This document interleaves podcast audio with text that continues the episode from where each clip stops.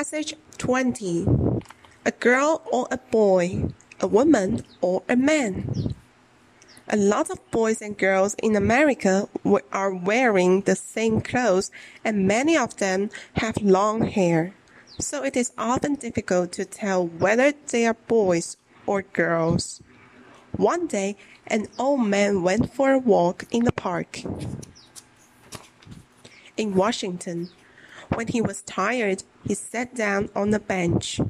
A young person with red trousers was standing on the other side of the pond. Excuse me, the old man said to the person next to him on the bench. Do you see the person with the red trousers and short hair?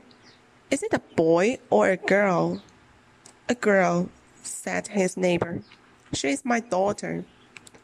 Oh, the old man said quickly.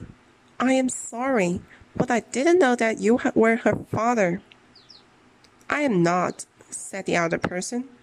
I'm her mother,